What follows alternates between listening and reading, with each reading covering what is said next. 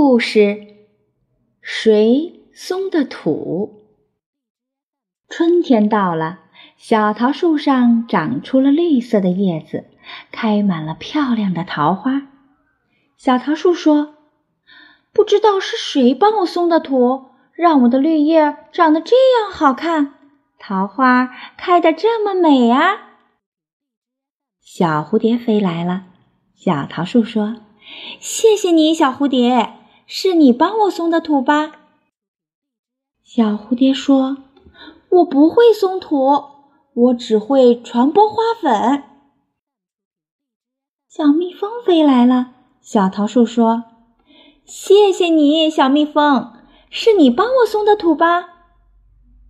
小蜜蜂说：“我不会松土，我只会采蜜。”啄木鸟飞来了，小桃树说：“谢谢你，啄木鸟，是你帮我松的土吧？”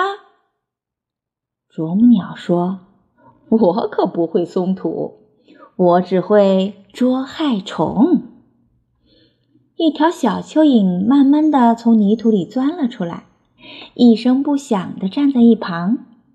小桃树说：“谢谢你，小蚯蚓。”原来是你帮我松的土呀！小蚯蚓小声地说：“不用谢，这是我应该做的。”小蚯蚓说完，扭动着身体，又慢慢的钻进了泥土里。亲爱的小朋友们，现在你们知道是谁帮着小桃树松的土了吧？好，故事讲完了，再见。